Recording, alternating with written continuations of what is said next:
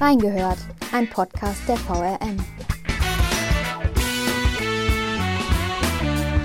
Der ehemalige Frankfurter Oberbürgermeister Peter Feldmann wurde zu einer Geldstrafe verurteilt. In welchem Zusammenhang er mit der AWO stand und wie der Prozess verlaufen ist. Wir haben reingehört. Mein Name ist Julia Di Biasi und ich heiße euch herzlich willkommen zur ersten Folge von Reingehört im neuen Jahr 2023. Heute geht es um die Verurteilung des ehemaligen Frankfurter OB Peter Feldmann. Dafür spreche ich mit Sascha Kircher, Zentralreporter der VRM, der an so ziemlich allen Prozesstagen live im Frankfurter Landgericht dabei war. Hallo Sascha. Hallo Julia. Schön, dass du da bist. Danke für die Einladung. Und ja, frohes neues Jahr unseren äh, Zuhörerinnen und Zuhörern. Das stimmt, auch von mir nochmal ein frohes neues. Dann, bevor wir jetzt tiefer ins Thema einsteigen, wie ist es als Reporter bei so einem großen Prozess von A bis Z dabei zu sein? Boah, wo fange ich da an? Also erstens cool, weil du das Gefühl hast, äh, äh alles zu verfolgen. Ich habe diesmal tatsächlich nur zweimal gefehlt. Einmal krankheitsbedingt und einmal urlaubsbedingt. Aber zum Schluss, und darüber werden wir auch noch reden, hat sich ein bisschen gezogen und dann ist man im Prinzip auch eigentlich froh, äh, wenn es dann irgendwann vorbei ist. Zumal wenn das Urteil halt am Tag vor Heiligabend fällt und man schon so ein ganz kleines bisschen irgendwie im Urlaubsmode ist. Äh, aber ansonsten ist es halt wirklich gut, weil du das Gefühl hast, du verpasst nichts und hast wirklich einen Einblick, wie sich das entwickelt hat und in welche Richtung das geht. Und also ich fand es nicht unangenehm. An wie vielen, von wie vielen Prozesstagen warst du denn genau vor Ort? Weißt du das noch? Erwischt. Ich glaube, es waren abzüglich der Urteilsverkündung oh, zehn oder elf Prozesstage äh, und zweimal war ich nicht da. Einmal war auch ein relativ entscheidender Tag. Auch darüber werden wir noch sprechen. Es war zum Schluss dann irgendwann jeden Mittwoch immer. Äh, das ist dann sozusagen Jour fix. Dann sitzt du auch da mit den Kollegen, die ganzen Frankfurter Gerichtsreporterinnen und Reporter. Man kennt sich dann schon. Es ist fast ein bisschen familiär. Und zum Schluss haben wir auch sogar ein bisschen geulgt, ja, äh, dass wir irgendwie Plätzchen mitbringen, dann wenn es zur Urteilsverkündung äh, geht am 23.12. Das ist dann so ein bisschen Galgenhumor. Aber ich meine, für uns ging es ja nur um, um Arbeit. Äh, für Peter Feldmann ging es ja halt um seine, um seine künftige Karriere auch und um viel mehr. Das darf man auch nicht vergessen. Jetzt sitzen die Gerichtsreporter, von denen du eben gesprochen hast, und du ja alle so in dem gleichen Boot. Wie ist es als Gerichtsreporter mit dem Zeitdruck? Schreibt man denn immer so zwischen Tür und Angel, um möglichst als erster mit der Nachricht rauszukommen? Ist man da auch so ein bisschen im Konkurrenzkampf mit den anderen?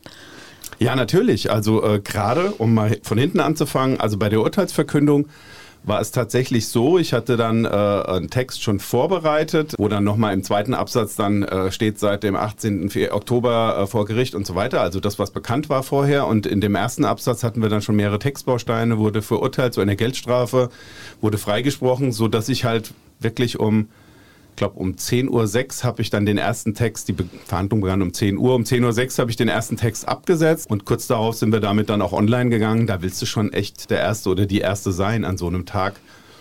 Und auch ansonsten haben wir immer geguckt, dass wir halt aus dem Gerichtsgebäude möglichst schon was äh, absenden. An der Urteilsverkündung haben wir auch einen Livestream gemacht dann anschließend, nachdem die Reaktionen im Kasten waren. Also mein Anspruch ist, dass die Leute das halt bei uns zuerst möglichst dann lesen, dass wir unsere äh, Userinnen und User halt da informieren und die wissen, okay, die Informationen kriegen wir halt bei der VRM. Also es ist schon so ein bisschen so ein kleiner sportlicher Wettstreit, das stimmt schon, ja.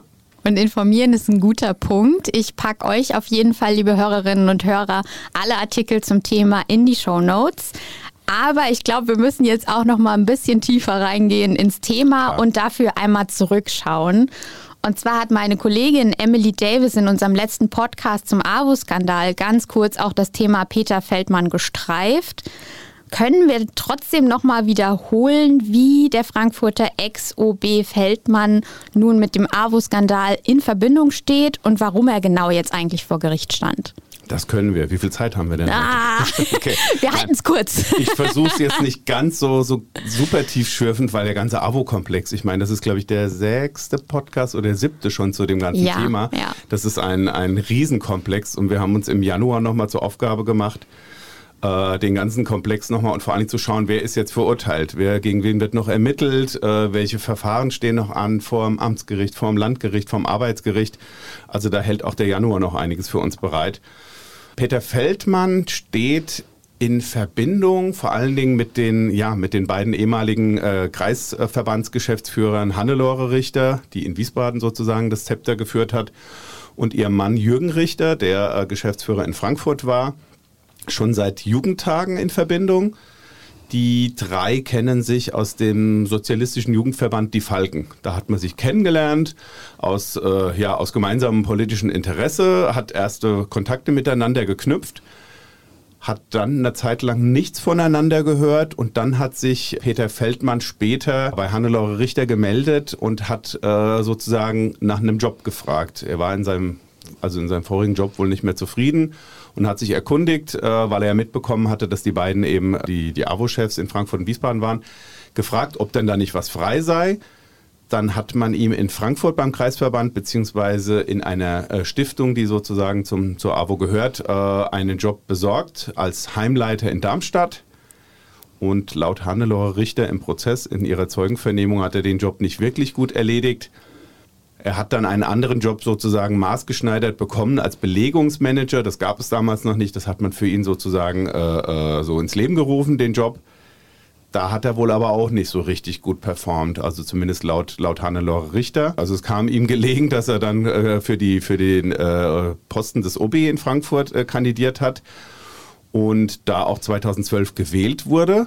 Für ihn war das Kapitel dann vielleicht so ein bisschen abgeschlossen mit der AWO, aber Hannelore Richter äh, hat sich natürlich daran erinnert, dass man sich kennt, dass man gemeinsame politische Interessen hat und kam dann ja mit mehreren Dingen auf ihn zu, die ihm letztlich dann halt auch zum Verhängnis geworden sind.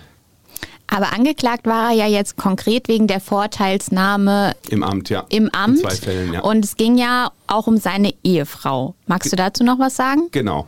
Es war also so, dass, ähm, dass Peter Feldmann äh, zum Oberbürgermeister gewählt worden war und das als kleiner Funfact, äh, das hat Hannelore Richter im, im Prozess auch nochmal gesagt als er sie damals informiert hat, äh, sozusagen, Hannelore, ich äh, kandidiere als Oberbürgermeister für Frankfurt, war wohl ihre Reaktion laut eigener Aussage, du Würstchen wirst nie gewählt. Also das zeigt so ein bisschen, was sie von ihm hielt äh, und womöglich noch heute hält. Nichtsdestotrotz hat man sich im April 2014 in Wiesbaden in, im Restaurant Lumen getroffen, gemeinsam die beiden Richters, also die Eheleute Jürgen und Hannelore Richter und Peter Feldmann mit seiner damaligen Lebensgefährtin Sübeide Temisel. Laut Gericht ging es darum, die junge Frau den Richters vorzustellen und das Ergebnis, das muss man sich mal vor Augen halten, äh, des Abends war, dass sie eine Leitungsstelle zugesagt bekommen hat für eine Kita, die noch ins Leben gerufen werden sollte. Die Frau Temisel war damals noch Studierende, hatte also keine Berufserfahrung oder gar irgendwie Führungserfahrung und hat wohl so einen bleibenden Eindruck bei Hannelore Richter hinterlassen, dass die gesagt hat, da haben wir doch unsere Leiterin für die Kita, es sollte eine bilinguale deutsch-türkische äh, Kita in Frankfurt werden im Osten. Und das Paar Feldmann-Temisel ist an dem Abend sozusagen nach Hause gefahren mit der Zusage, liebe Sübeide, man war sich wohl sofort auch sympathisch, äh, den Job bekommst du. Der zweite Fall, wo man äh, Peter Feldmann laut dem Urteil einen Vorteil gewährt hat, war dann später in seinem Wahlkampf, weil er 2018 wiedergewählt werden wollte als OB. Ähm, da hat Hannelore Richter dann für ihn Spenden gesammelt. Also um den Wahlkampf zu unterstützen, hat sie aufgerufen, hat ihre zahlreichen Kontakte genutzt. Sie ist ja auch SPD-Mitglied gewesen und hat sich dann sozusagen für ihn eingesetzt. Und laut Gericht spricht man da von einer Unrechtsvereinbarung, also ich tue etwas für dich, du tust etwas für mich. In einer Nachricht von Hannelore Richter wurde das auf Lateinisch auch mal beschrieben, quid pro quo also etwas für etwas anderes. Ähm, er sollte, also Peter Feldmann sollte die AWO dafür in seiner Amtsführung als Oberbürgermeister, wie sagt man so schön, wohlwollend berücksichtigen. Also er sollte sich für sie einsetzen, innerhalb der Verwaltung auch seinen Einfluss nutzen. Und das ist nun das, wofür er verurteilt wurde. Er hat einen Vorteil gewährt bekommen und hat dafür äh, ja, sich eingesetzt für diesen Sozialverband. Und ähm, und das als Amtsträger und dafür ist er verurteilt worden.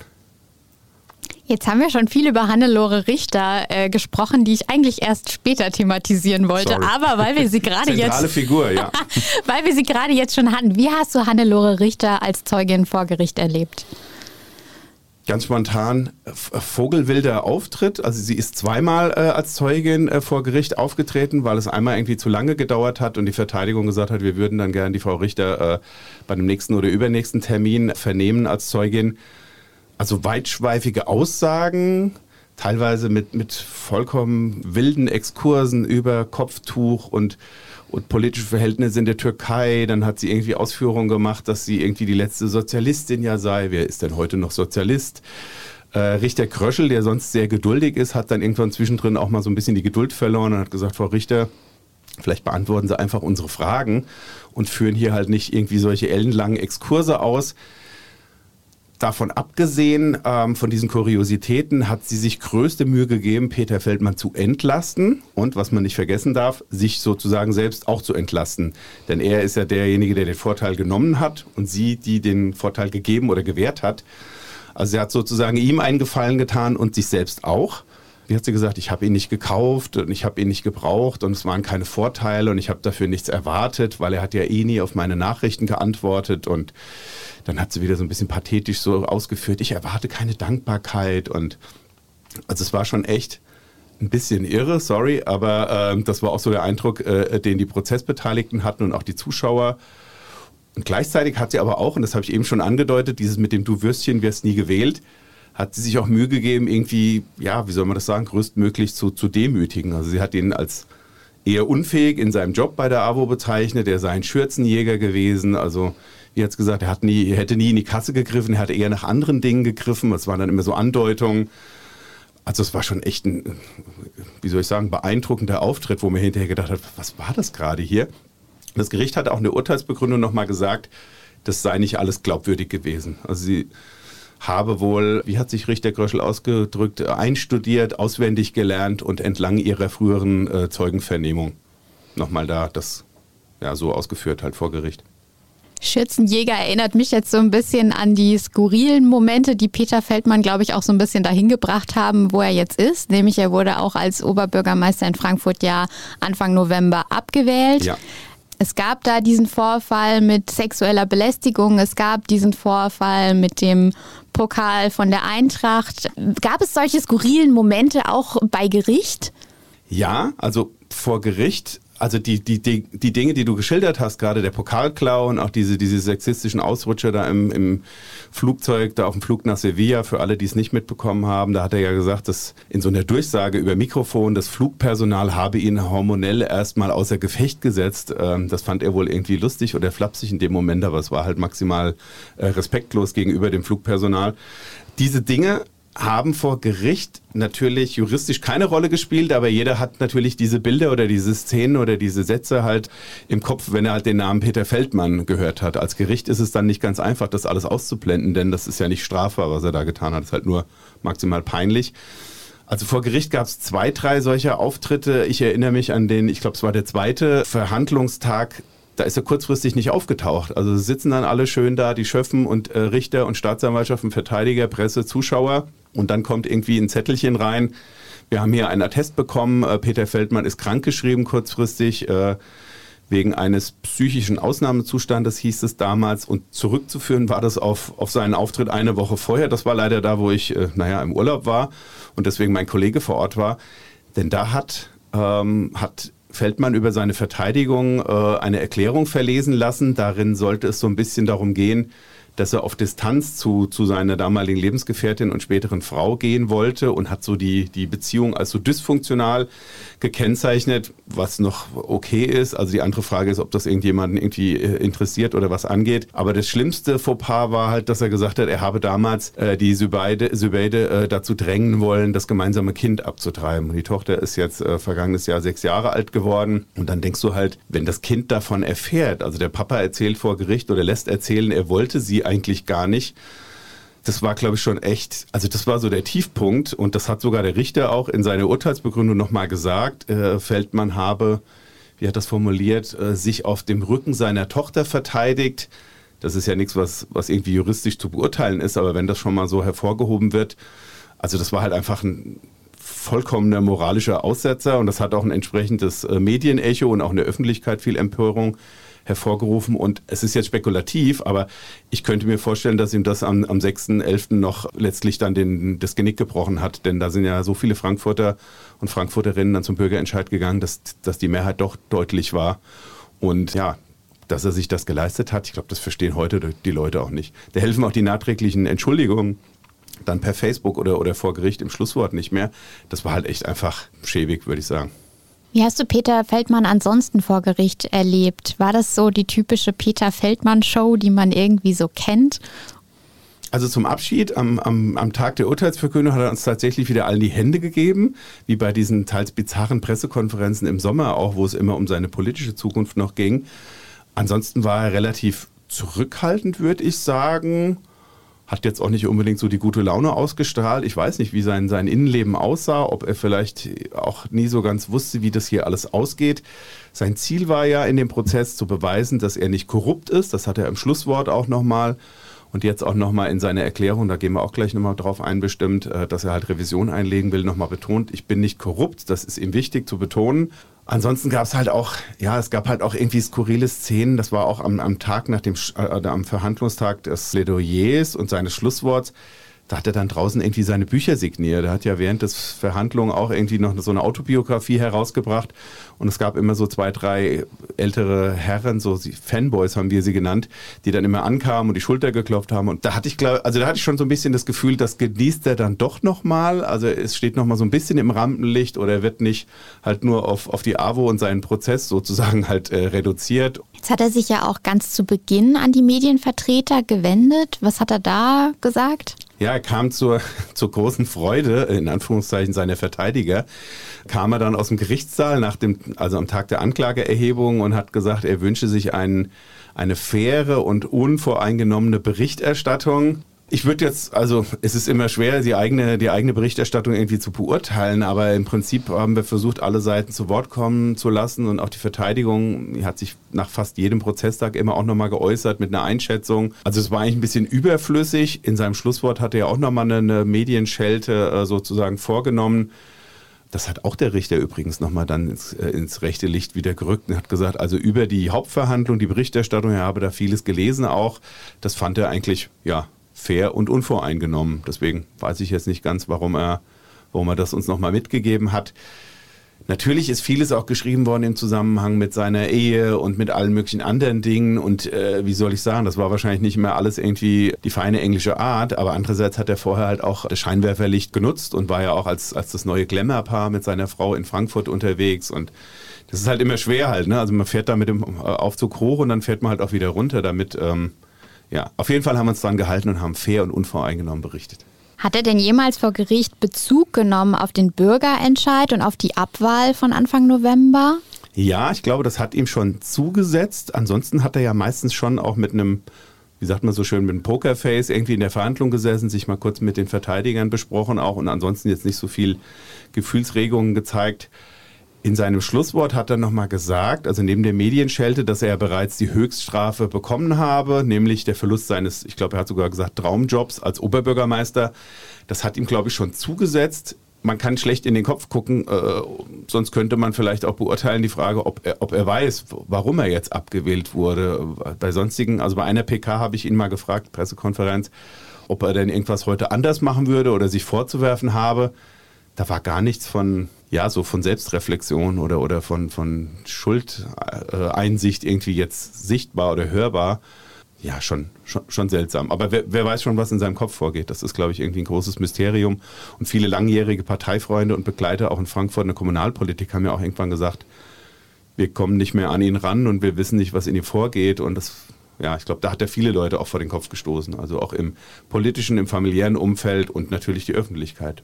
Jetzt hat sich der ganze Prozess, die Urteilsverkündung war ja ursprünglich angesetzt für den 21. Dezember, hat sich dann doch verschoben auf den... sogar schon mal war Prozessende für Ende November vorgesehen. Also Wahnsinn. Also, also der Prozess gezogen, hat sich hingezogen. Oh, ja. Bis zur Urteilsverkündung am 23. Dezember. Warum? Am 21. Dezember, das war der Mittwoch, genau vor Weihnachten. Da haben wir eigentlich alle auch dann da gesessen, gute Hoffnung und dachten, vielleicht fällt heute doch noch ein Urteil. Am, am Nachmittag davor war dann irgendwo schon, ich weiß nicht, ob es von DPA oder vom HR irgendwie so durchgestochen wurde, hm, das wird morgen nichts mehr mit einem Urteil. Die Sitzung wurde um 11 Uhr beendet und wir dachten dann schon so, ach, könnte, wenn das Gericht sich jetzt vielleicht vier Stunden zurückzieht, dann könnten wir um 15 Uhr weitermachen mit Urteilsverkündung und Urteilsbegründung. Es sollte uns an dem Tag nicht gegönnt sein. Man hat dann also am Freitag nochmal weiter verhandelt und das auch nochmal Fun Fact am Rande. Peter Feldmann hat dann gesagt, am Freitag bin ich gar nicht mehr da, da bin ich schon im Urlaub. Das war dann auch wieder so ein Peter Feldmann-Moment. Er konnte es dann aber doch einrichten, denn also zur Urteilsbekündung nicht da zu sein. Ich weiß nicht, ob es überhaupt möglich ist vom Gericht her. Das Gericht hatte sich nicht so eindeutig geäußert. Aber ich glaube, zum Schluss, das war mein Eindruck und auch der, der Kolleginnen und Kollegen vor Ort, äh, hat Peter Feldmann noch alle möglichen Versuche unternommen, sozusagen äh, Entlastungszeugen als Zeugen wirklich nochmal laden zu lassen und da zu seiner Entlastung auszusagen oder auch Leumons Zeugen. Er wollte seinen Büroleiter, seinen ehemaligen, nochmal auch irgendwie einbestellt wissen. Als das nicht ging, hat er gesagt, dann sollen wenigstens die Zeugenvernehmungsprotokolle äh, verlesen werden das war so ein bisschen wie so ein Klammern an den letzten Strohhalm halt auch, weil, weil er vielleicht auch nicht wusste, wie das alles ausgeht. Also mein Eindruck und der vieler anderer äh, Berichterstatterinnen und Berichterstatter war schon, dass alles sehr viel auf Indizien beruht ähm, und dass das vielleicht womöglich für eine Verurteilung gar nicht reicht. Also ein, ein Freispruch war auch nicht als, galt auch nicht als unwahrscheinlich. Ähm, in der Urteilsbegründung wurde aber nochmal gesagt, also allein, das ist wohl das Strafrecht, ist so streng, allein der Anschein von Käuflichkeit reicht bei Amtsträgern aus, um sich strafbar zu machen, äh, damit halt das Ansehen und das Vertrauen äh, in die Rechtsstaatlichkeit, in die Demokratie damit letztlich äh, nicht geschädigt wird beim Volk, weil jemand mit so etwas davonkommt, in Anführungszeichen. Ja, und diese, diese Versuche halt eben noch hier den einzuladen und das noch in die Beweisaufnahme mit aufnehmen zu lassen, teilweise auch mit so handschriftlich geschriebenen Antragszetteln, wo du dann auch jedes Mal gesehen hast, wie die, wie die Verteidigung immer so mit den Augen rollt. Ähm, das hat es halt einfach gezogen, so dass wir halt wirklich dann kurz vor Weihnachten mit einem Urteil erst überrascht wurden. Jetzt haben wir schon viel über das Urteil und die Urteilsbegründung gehört. Was waren denn die Abschlussplädoyers? Also was hat die Anklage gefordert und was die Verteidigung? Die Anklage hatte im Prinzip noch eine höhere Geldstrafe. Ich glaube, es waren 30.500, also ein paar Tagessätze mehr äh, gefordert weil sie eben diese zwei Fälle von Vorteilsnahme, also A, Lebensgefährtin bekommt AWO-Leitungsjob trotz fehlender Berufserfahrung um ihren Lebensgefährten äh, und OB äh, Feldmann halt, wie soll man sagen, halt irgendwie wohlwollend zu stemmen. Und B, AWO-Mitglied Hannelore Richter sammelt Spenden für den OB-Wiederwahlkampf von Peter Feldmann, um ihn wohlgesonnen äh, zu stimmen dass das ausreicht und dass das dazu führt, also diese Unrechtsvereinbarung, die damit nachweisbar ist, wenn auch nur mit Indizien, bitte bei dem nur äh, Anführungszeichen denken, die Verteidigung, das war ein bisschen kurios, das ging auch über zwei Verhandlungstage, weil es dann irgendwann so spät war auch. Beide Verteidiger haben separat plädiert. Die haben gesagt, ja, Sübeyde äh, Temisel sei aufgrund ihrer kulturellen Eignung und ihres äh, türkischen Hintergrundes ebenso als, als mehr als Markenbotschafterin für dieses Leuchtturmprojekt äh, Deutsch-Türkische Kita äh, ausgewählt worden. Das habe nichts mit ihm zu tun gehabt und er habe auch da nicht wirklich viel gewusst von diesen Vertragsinhalten und dass das äh, Gehalt jetzt übertariflich ist und mit dem Dienstwagen, also eigentlich hat ihn das alles so nichts angegangen. Und die Spendensammlung, das habe Hannelore Richter als äh, SPD-Mitglied äh, sozusagen gemacht und das sei gute Tradition, dass die AWO und andere Genossen eben äh, den SPD-Kandidaten unterstützen. Das habe nichts mit ihm zu tun und mit seinem Verhältnis zur AWO. Das war also die Linie der, ähm, der Verteidigung und das reiche alles nicht aus und das seien nur Indizien, es gebe keine handfesten Beweise und äh, alles nur vom Hörensagen, also Freispruch. Äh, so hat natürlich auch der Angeklagte selbst plädiert, hat gesagt, ich bin nicht korrupt, das reicht hier alles nicht. Und das Gericht hat sich im Prinzip weitestgehend, wenn auch äh, halt abweichend in der Höhe der Geldstrafe, der Anklage angeschlossen und hat halt eben diese, diese zwei Fälle von Vorteilsannahme im Amt gesehen. Genau, und dafür wurde er dann auch verurteilt am 23. Dezember zu einer Geldstrafe von 21.000 Euro, aufgeteilt in 120 Tagessätze zu je 175 Euro. Genau. Jetzt gilt man ja ab 90 Tagessätzen als vorbestraft. Also Peter Feldmann ist vorbestraft zu dem Zeitpunkt, ja. ähm, weil 120 Tagessätze ausgesprochen worden sind. Deswegen hatte, das habe ich eben vergessen, also Feldmann gefordert Freispruch oder wenn Verurteilung, möge man doch bitte milde den, walten lassen und ja. halt unter den 90 Tagessätzen bleiben, um ihm halt diese, diese Vorstrafe äh, zu ersparen. Genau. Jetzt möchtest du noch mal in zwei Sätzen sagen, wie das Gericht das Urteil begründet hat? In zwei Sätzen, ambitioniert. Weil wir es jetzt schon so oft angesprochen haben. Ja, also das Gericht hat gesagt, es, die Vorteilsannahme ist klar nachweisbar. Es war echt ein, also es war eine einstündige äh, Urteilsbegründung und da hat der Richter Kröschel das wirklich sehr ja, sehr nachvollziehbar dargelegt. Und jetzt haben wir noch gar nicht über die Rücktrittsvereinbarung gesprochen. Sollen wir das ganz schnell noch machen? Na klar, sehr gerne. ein bis anderthalb Sätzen.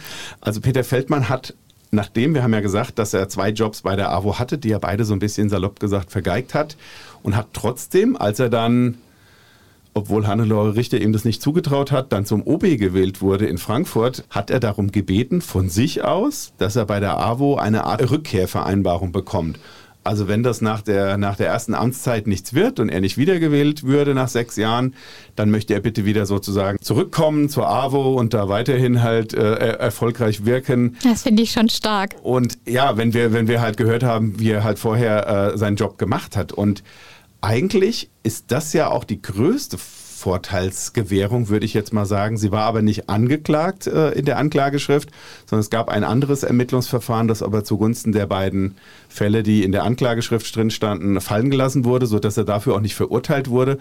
Aber es war halt ein relativ starkes Indiz, äh, dass man ihm also, dass man ihm alles quasi äh, äh, hat zukommen lassen, halt, weil man gedacht hat, cool, wir haben dann irgendwie unseren OB und der tut was für uns und die Hannelore Richter hat ja auch immer geschrieben, wir haben dir immer mal wieder einen Stein in den Garten geworfen und äh, wir waren immer loyal und haben dich unterstützt und abgesichert und solche Formulierungen.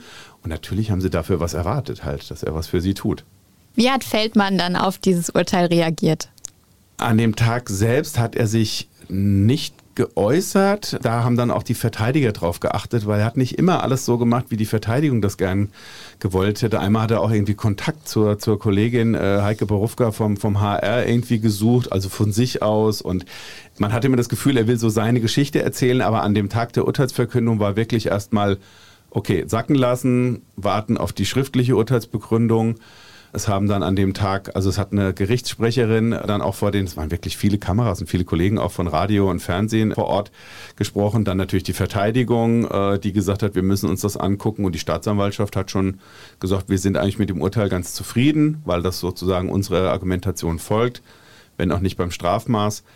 Und jetzt, ja, jetzt haben wir halt seit Sonntag wissen wir, dass er halt äh, Revision beantragt hat. Dafür hat er eine Woche nach Urteilsverkündung Zeit.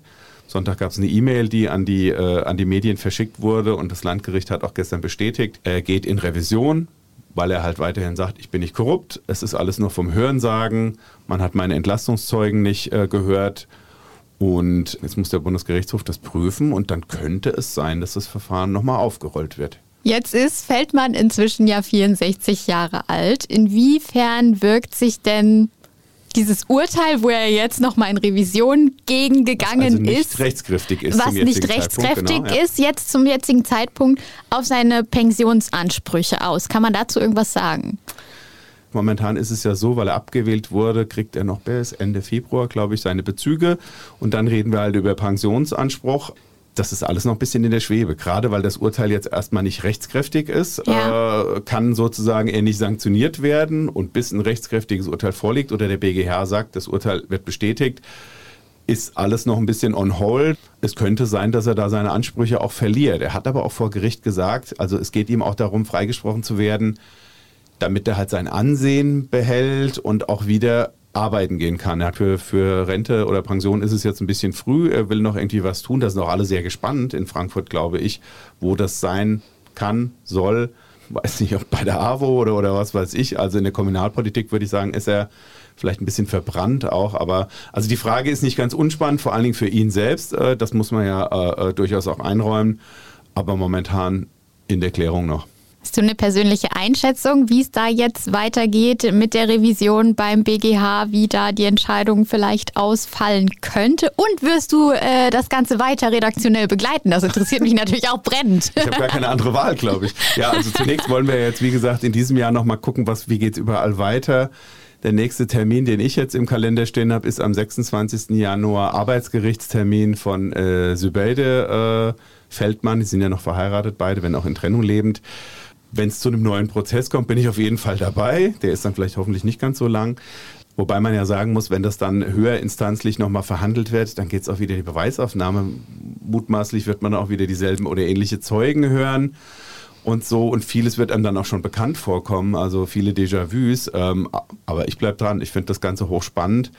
Und wann steht schon mal irgendwie ein, ein Oberbürgermeister einer so großen Stadt, ich meine, Frankfurt ist ja kein, kein kleines Dorf, was unbedeutend ist, äh, vor Gericht. Äh, und deswegen hat das ja auch schon, schon bundesweit äh, Schlagzeilen gemacht und das Urteil wurde auch an dem Freitag in der Tagesschau dann vermeldet. Glaubst du denn, dass die Revision erfolgreich ist? Ich bleib dran. Äh, ich würde jetzt keine Wette abschließen, weil ich eigentlich fast auch eher mit einem, oh, ist immer schwierig hinterher zu sagen, worauf man sich festgelegt hatte. Also ich äh, wäre durchaus auch nicht überrascht gewesen, wenn es irgendwie äh, äh, für einen Freispruch gereicht hätte. Ich kann mir vorstellen, der BGH muss sich ja das genau angucken. Wie ist das mit der Beweisaufnahme gelaufen? Sagen wir mal so, ich gehe eher davon aus, dass das Urteil vielleicht bestätigt wird. Aber bitte nicht darauf festlegen und, und schon gar keine Wette abschließen. Aber ja, es ist irgendwie, ne, es sind schon viele Eckpunkte, die natürlich auch in der Urteilsbegründung genannt worden sind, aber es ist schon die handfesten Beweise, ja. Ja, also das eine, in dem einen Punkt hat die Verteidigung durchaus nicht Unrecht, wenn es um Hörensagen geht. Das war dieser eine Punkt. Also äh, Zubeide Temisel hat ja dann diesen, diesen Job wie verabredet bekommen 2015 als Leiterin dieser äh, deutsch-türkischen Kita Dostluk hat da ein ziemlich hohes Gehalt äh, bekommen, aber auch einen Dienstwagen. Und dann ist sie kurz nachdem sie kurioserweise diesen Job angetreten hat, äh, wurde sie schwanger. Und dann ist natürlich gilt ein Beschäftigungsverbot und das geht dann in den in den Mutterschutz über. Sie wollte aber den Dienstwagen behalten. Und dann kam es angeblich dazu, als die AWO quasi nachgefragt hat und gesagt, wir bräuchten dann den Dienstwagen wieder, Sie sind ja in Elternzeit, dass Peter Feldmann bei Jürgen Richter, also beim Frankfurter AWO-Geschäftsführer, angerufen hat und gesagt hat, der Dienstwagen bleibt sozusagen bei uns. Das haben wir aber von Jürgen Richter nie so direkt gehört, denn der ist ja auch, äh, wie heißt es schön, gesondert verfolgt und hat deswegen im Prozess als Zeuge nicht äh, ausgesagt. Man weiß es nicht. Hat Feldmann wirklich bei Jürgen Richter angerufen und hat gesagt, der Dienstwagen soll bitte bei uns bleiben? Also das waren solche Momente, das ist ja eine direkte Einflussnahme auch, äh, aber die sind halt nicht belegt. Also ja. da, da, hat nur einer gesagt, der ehemalige Personalchef, der Herr Richter hat mir erzählt, der Herr Feldmann habe ihn angerufen. Also Informationen aus zweiter Hand. Also es bleibt weiter spannend. Ich glaube, das können wir festhalten. Ja, denn auch das, also das muss man nochmal sagen, diese ganzen anderen Randerscheinungen mit der Abwahl und den Umständen und den Ankündigungen von Feldmann bei diesen echt schon als legendär zu bezeichnenden Pressekonferenzen, ich habe zwei Erklärungen hinterlegt mit seinem Rücktritt und ich akzeptiere das Votum. Also es war so ein bisschen wie so beim, wie so Hasen, die immer so Haken schlagen halt. Man wusste nie genau, was kommt als nächstes, äh, kann man sich auf die Sachen noch verlassen. Und bei einer Pressekonferenz hat er auch gesagt, um alle Zweifler äh, jetzt zu überzeugen, dass ich vertrauenswürdig bin. Und dann hat er eine Woche später irgendwie wieder das Gegenteil verkündet. Also der Mann ist für Überraschungen immer gut gewesen. Deswegen, jetzt kam ein Buch noch raus während des Verfahrens. Und ich würde fast davon ausgehen, dass wenn irgendwann mal bekannt wird, äh, welchen Job er antritt im Laufe des Jahres irgendwann, dass, dass wir dann wahrscheinlich auch überrascht sein werden davon, weil das wahrscheinlich nichts ist, womit man rechnet. Also es ist schon kurios. Wirst du das Buch lesen? Ist eine Frage. Ich habe äh, auf Twitter irgendwo habe ich gesehen, dass es irgendwo jemand beim Schrottwichtel irgendwie gelesen äh, bekommen hat. Ich kenne das Buch nicht. Ich weiß nur, dass es relativ übersichtlich ist mit 120 Seiten. Peter Feldmann, äh, Sozi, Jude, Oberbürgermeister. Da geht es wohl auch viel um seinen familiären Hintergrund. Den hat er auch im Prozess ausführlich geschildert mit der Mutter, die als äh, Kinderkrankenschwester, glaube ich, angefangen hat und später halt auch Schüler unterrichtet hat. Also es ging immer, immer viel um so Themen wie soziale Gerechtigkeit und auch Aufstieg und, und für Leute, die aus ärmeren Verhältnissen kommen. Und ich, ich bin in der Frankfurter Kommunalpolitik nicht tief genug drin, um, um zu behaupten, dass er nicht auch irgendwie gute Dinge für Frankfurt getan hat, gerade im Bereich der, der Sozialpolitik. Ich bin wirklich gespannt, aber äh, also um die Frage zu beantworten, das Buch... Ähm, ich habe noch ein paar andere Bücher daheim auf dem Nachttisch liegen, die, die dran sind. ja, das geht mir auch so. Ja. Dann würde ich sagen, vielen Dank, Sascha, für die wieder sehr spannende Folge. Und ich danke euch, liebe Zuhörerinnen und Zuhörer. Wenn ihr noch Fragen zum Fall habt oder Themenwünsche für uns habt, dann könnt ihr euch gern bei uns melden, entweder per E-Mail an audio.vrm.de oder unter dem Post zum Podcast auf Facebook oder Instagram. Und dann würde ich sagen, macht's gut und bis zum nächsten Mal. Ciao.